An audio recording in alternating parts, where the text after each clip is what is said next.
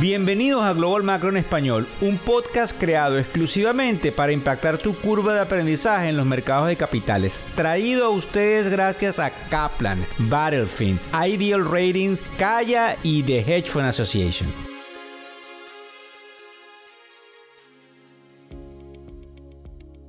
Hola, ¿cómo están? ¿Cómo les va? Buenas noches, buenas tardes. Ya ustedes saben, buenos días, dependiendo no solamente de dónde nos estás escuchando, sino a la hora en la cual sintonizas Afortunadamente para nosotros que tuvimos la iniciativa, el único podcast que puede llevarte a entender lo que está sucediendo rápidamente y de una manera en algunos casos objetiva, porque todos disponemos de nuestros propios puntos de vista. Vamos a pasar, como decimos, al grano. Ustedes saben ya que hay una crisis bancaria, pero vamos a hablar del rendimiento de los bonos y lo que esto nos está denotando. Además, de dónde estamos parados, por lo menos hoy por hoy, con el tema inflacionario y algo importante para nuestra querida Venezuela y toda esta cantidad de países que viven del sector petrolero. Un análisis que tenemos bastante corto de lo que hay por ahí. No hay que emocionarse mucho, no son buenas noticias. Hoy tenemos más bien una cruda realidad. No olviden que todas las mañanas les llega lo que nosotros llamamos el newsletter con una cantidad de titulares que sigilosamente hemos acumulado para todos ustedes en español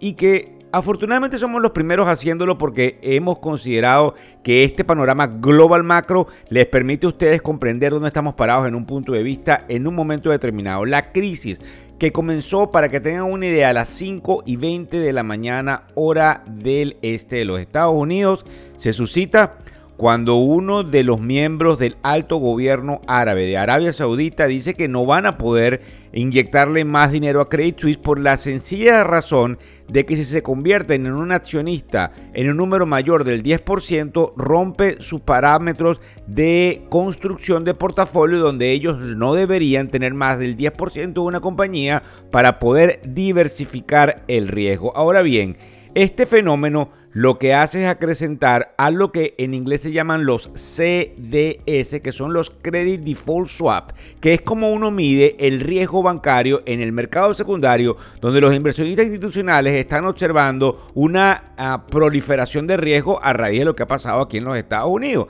Lamentablemente, como dijimos, y no queremos decir, se lo dijimos, se lo dijimos, pero era una cantidad de cosas que hacían lógica, este problema de los bancos ahora causa media fuera de los Estados Unidos, porque la gente, como yo les he he, dicho ustedes, tiene miedo de dónde tiene su dinero. Pues lamentablemente Credit Suisse ya venía, como decimos en el argot de los carros, pasando aceite y lamentablemente pues cayó en este momento en donde se le retiran algunos de los mayores, eh, digamos, capitalistas del mundo para poder hacerle frente porque nadie quiere perder dinero.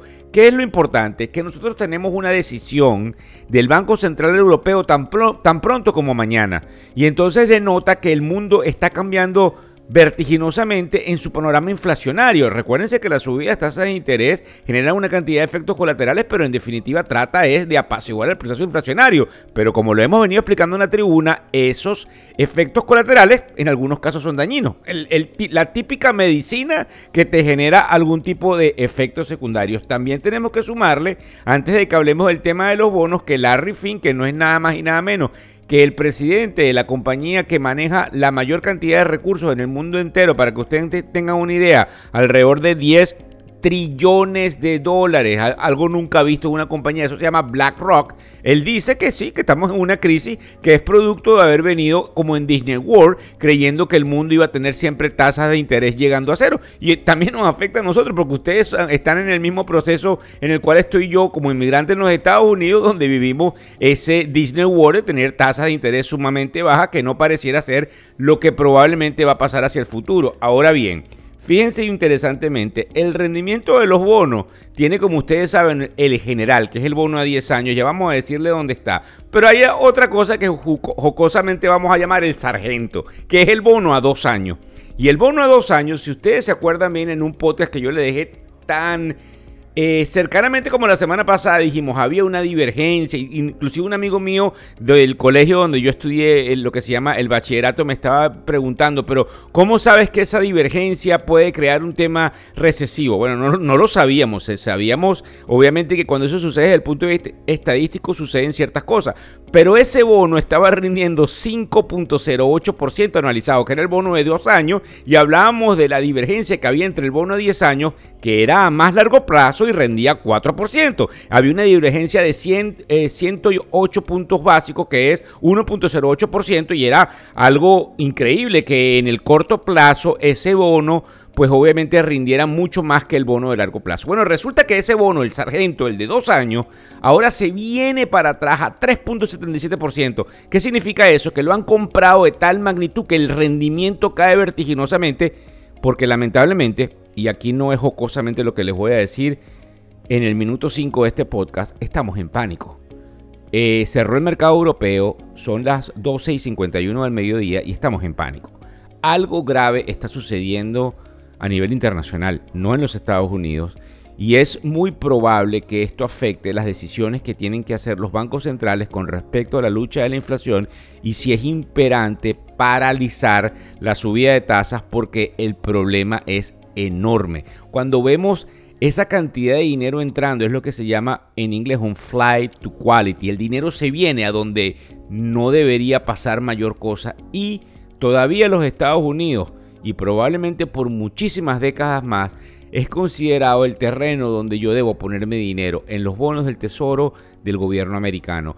Es decir, este dinero está entrando a tal magnitud en ese bono de dos años que ustedes están viendo que ese rendimiento se vino de 5.08% a 3.67%, cayendo vertiginosamente. Eso es sumamente importante porque como les vuelvo a repetir, hay una decisión mañana y por eso tomo un poquito más de calma, porque yo sé que ustedes me están prestando atención, porque yo sé que a ustedes les llega todo este esfuerzo que hacemos desde la tribuna y porque yo sé que aunque en algunos casos no estén invertidos, ustedes ya comprenden el por qué el tema inflacionario es algo que no podemos dejar de lado. Fíjense bien, estas serían buenas noticias en el tema de las tasas de interés porque obviamente habría que paralizar esas subidas. Mañana lo veremos con el Banco Europeo y el 22 con el Banco Central de los Estados Unidos, que es la Reserva.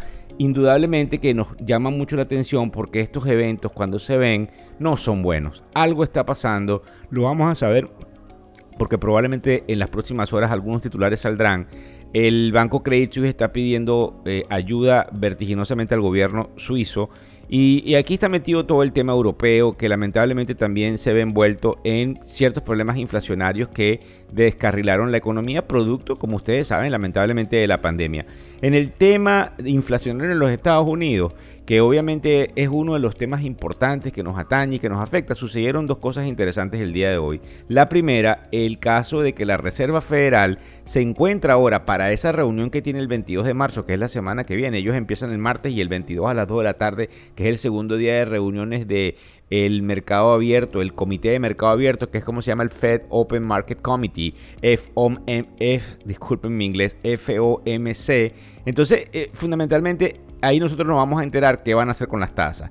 Pero resulta que hace una semana y media atrás pensábamos que producto de la inflación y la subida de los empleos en el mes de febrero, que como ustedes saben salió el non-far payroll, bueno, caramba, hay que subir tasas hasta 50 puntos básicos, que son 0.50%. Pero la caída de estos bancos en los Estados Unidos ahora dice, bueno, no, ellos van a subir a lo mejor 25 puntos básicos, que son 0.25%. Pero resulta que ahora el problema del Credit Suisse hace que los presidentes llamen al presidente Biden, a quien haya que llamar, no suban tasas porque el problema es enorme, lo que nos están causando es enorme, porque tengan idea, cuando subimos tasas ponemos el dólar muy fuerte porque se devalúan las monedas, porque están, te, están pagando dinero por tener tu dinero en dólares. No hay incentivo de tenerlo en otras monedas más débiles. Ustedes comprenden eso porque es como se mueve el dinero, ¿verdad? Bueno, resulta que ahora el aliciente adicional a que eso no suceda está en la, en la credibilidad que tiene el sistema bancario europeo porque puede colapsar. Es probable que Goldman Sachs, como lo dijimos ayer, en alguno de los vehículos con los cuales le llegamos y vuelvo a hacer la propaganda, por favor inscríbanse en factoreseconómicos.com para que esto les llegue a ustedes todos los días, porque es demasiado importante. Ellos dijeron que probablemente no iban a subir tasas el día 22 y ¿por qué nos importa? Esto es como eh, el, torrente sanguíneo de la economía, estas tasas de interés, porque nos van a afectar en tarjetas de crédito, en líneas de crédito, en la compra de carros, inclusive en cómo se pueden comportar las tasas hipotecarias. Y no hay, lamentablemente, que descartar que entonces en, en la entrada de esta recesión, donde ya estamos entrando, haya algún problema definitivamente en el sector de los bienes y raíces. Otra de las cosas que me llama muchísimo la atención y por eso hablamos del pánico y hablamos de mi querida Venezuela es que probablemente también este proceso, eh, eh, digamos, haga mella en las negociaciones que hay en el país porque es un país petrolero y resulta que el petróleo está cayendo 7%. La mala noticia es esa caída. La mala noticia para el régimen es que tienen menos habilidad de negociación que necesitan imperativamente para poder sobrevivir porque se nos ponen las, las, cuentas fiscales. Yo no sé si me están escuchando en el gobierno venezolano. Yo no sé si alguien se los transmite. Yo no soy político ni quiero lamentablemente o afortunadamente estar involucrado en eso.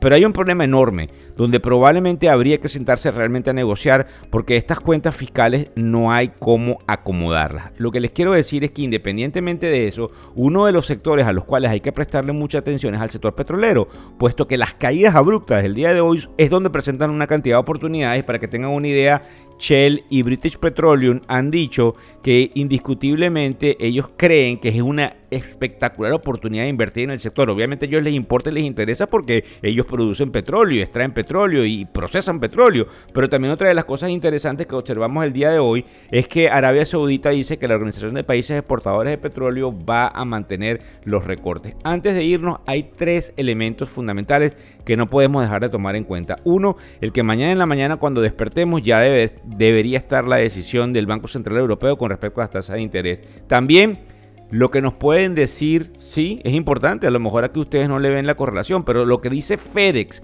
que es una compañía de envío mañana en la noche con respecto a los pedidos, los paquetes, cómo se mueve esa economía, porque es el sector de transporte, que en algunos casos es un leading indicator, es un indicador líder de por dónde va la economía y obviamente esto tiene muchas repercusiones en lo que ve el comité abierto del Banco Central de los Estados Unidos para lo que ellos van a desarrollar la semana que viene. Para que tengan una idea, porque tenemos aquí, estamos obviamente bien en términos de tiempo, tenemos que observar lo que eh, fundamentalmente tienen los titulares, la caída enorme en los precios petroleros, ustedes lo van a leer por todas partes, también indiscutiblemente la caída del mercado, ya vamos por 700 puntos y creo que yo les hablaba a ustedes de las liquidaciones. Aquí es donde empieza la hora, o me pones el colateral o te liquido, liquidaciones estructurales.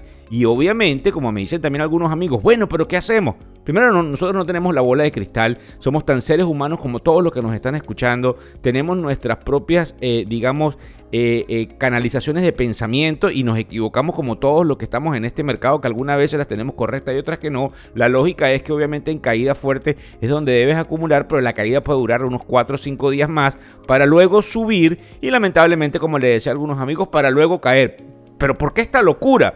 Porque lamentablemente vamos a tener unas ganancias menores en una época de recesión, el dinero sale y no quiere estar dentro de las acciones y es así como se mueve el dinero institucional. Fíjense ustedes lo que nos llama mucho la atención, porque esto es extraño, el Bitcoin sigue aguantando en los 24 mil dólares indiscutiblemente el que se beneficia de todo esto es el oro, que poco a poco, pasito tuntún, sigue subiendo porque hay un colapso en las economías. Y bueno, no les debemos dejar de prestar atención al general, que el general estaba casi en el 4% y se vino abajo al 3.44, donde obviamente el bono a dos años, que ahora llamaremos el sargento, por llamarlo de una manera jocosa, para que nos entendamos en que este proceso hay que prestarle atención, a lo mejor no se nos olvidan esos nombres, pues obviamente nos está denotando que hay un terrible pánico. Muchas gracias por seguirnos a través de todas las redes sociales, por compartir y bueno, vuelvo con la propaganda. No digan que no tienen oportunidades de aprender, pues tienen este podcast al menos tres veces a la semana, pero todos los días tienen un newsletter con unos titulares que indiscutiblemente causan, una causan un impacto enorme dentro de lo que ustedes deben saber, porque a veces no, no disponemos de todo el tiempo. Muchísimas gracias a todos y cada uno de ustedes. El podcast Global Macro y de Factores Económicos ofrece una visión global de los mercados de valores y dicho análisis es producto de la compilación traída por diferentes fuentes de investigación de mercados institucionales. Por motivos y declaración regulatoria, este podcast no debe ser interpretado como una recomendación precisa en inversiones, bien sea en productos y o vehículos financieros. Y además, sugerimos consultar con su respectivo sector particular de inversiones o su equivalente en caso de suscitarse cualquier duda que pudiese derivarse de nuestra fuente informativa. Este podcast es narrado por Víctor Hugo Rodríguez, quien es un conocido profesor y comunicador financiero, cofundador de la plataforma educativa ilafin.com. Muchas gracias.